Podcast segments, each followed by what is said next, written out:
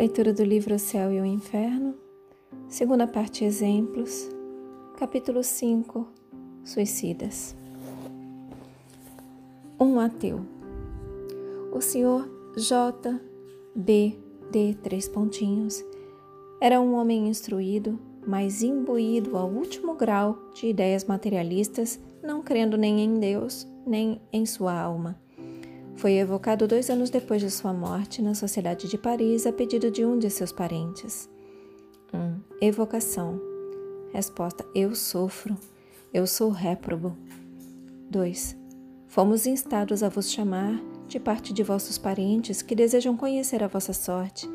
Podeis dizer-nos se vossa evocação vos é agradável ou penosa? Resposta: Penosa. 3. A vossa morte foi voluntária? Resposta: sim. E aqui vem uma nota. O espírito escreveu com extrema dificuldade. A escrita era muito grossa, irregular, convulsiva e quase ilegível. No início mostrou cólera, quebrou o lápis e rasgou o papel. 4. Sede mais calmo. Todos pediremos a Deus por vós. Resposta: Sou forçado em crer em Deus. 5. Que motivo vos levou a destruir-vos? Resposta: Aborrecimento da vida sem esperança. E aqui outra nota. Concebe-se o suicídio quando a vida é sem esperança. Quer-se escapar da infelicidade a qualquer preço. Com o Espiritismo, o futuro se desenrola e a esperança se legitima. O suicídio não tem mais objetivo.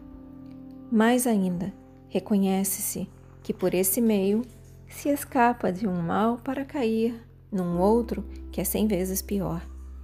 Eis porque o Espiritismo já tirou tantas vítimas da morte voluntária. São muito culpados aqueles que se esforçam por acreditar, por sofismas científicos e supostamente em nome da razão, nessa ideia desesperante. Fonte de tantos males e de crimes que tudo acaba com a vida. Serão responsáveis não só pelos seus próprios erros, mas por todos os males de que terão sido a causa. 6. Quisestes escapar das vicissitudes da vida. Com isso ganhastes alguma coisa? Sois mais feliz agora?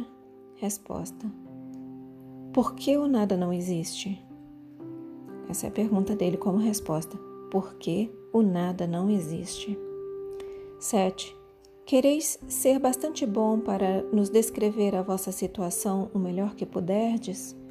Resposta: Sofro por ser obrigado, obrigado a crer em tudo o que negava.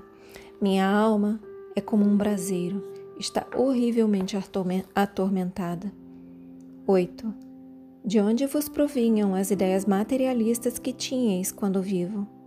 Resposta: numa outra existência fui mal e o meu espírito foi condenado a sofrer os tormentos da dúvida durante a minha vida.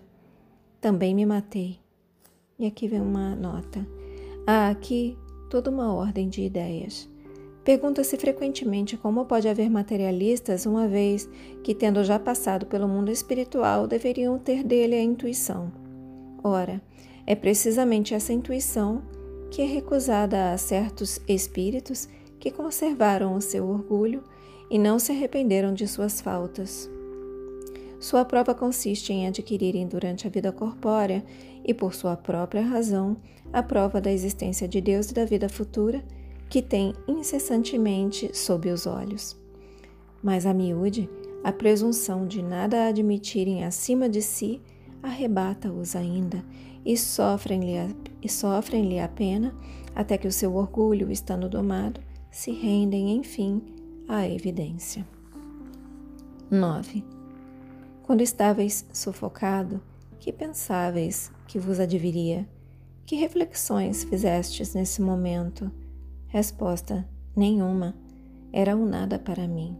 Vi depois que, não tendo sofrido toda a minha condenação, iria ainda muito sofrer. 10. Estais agora bem convencido da existência de Deus, da alma e da vida futura? Resposta: Ai de mim, estou mais atormentado por isso. 11. Revistes o vosso irmão? Resposta: Oh, não. 12. Por que isso? Resposta: Porque reunir os, por que reunir os, os nossos tormentos? Asila-se na infelicidade, reúne-se na felicidade. Ai de mim. Vou repetir. Pergunta 12. Pergunta 11. Revistes o vosso irmão? Resposta: Oh, não. Pergunta 12. Por que isso? Resposta: Ele responde com uma pergunta: Por que reunir os nossos tormentos? Asila-se na infelicidade, reúne-se na felicidade. Ai de mim. 13. Seria bem fácil rever o vosso irmão, que poderíamos chamar aí ao vosso lado? Resposta: Não, não, estou muito baixo. 14. Por que não quereis que o chamemos? Resposta: É que ele não é que ele não é mais feliz. 15. Recusais a sua visão. Isso poderia vos fazer bem? Resposta: Não, mais tarde. 16.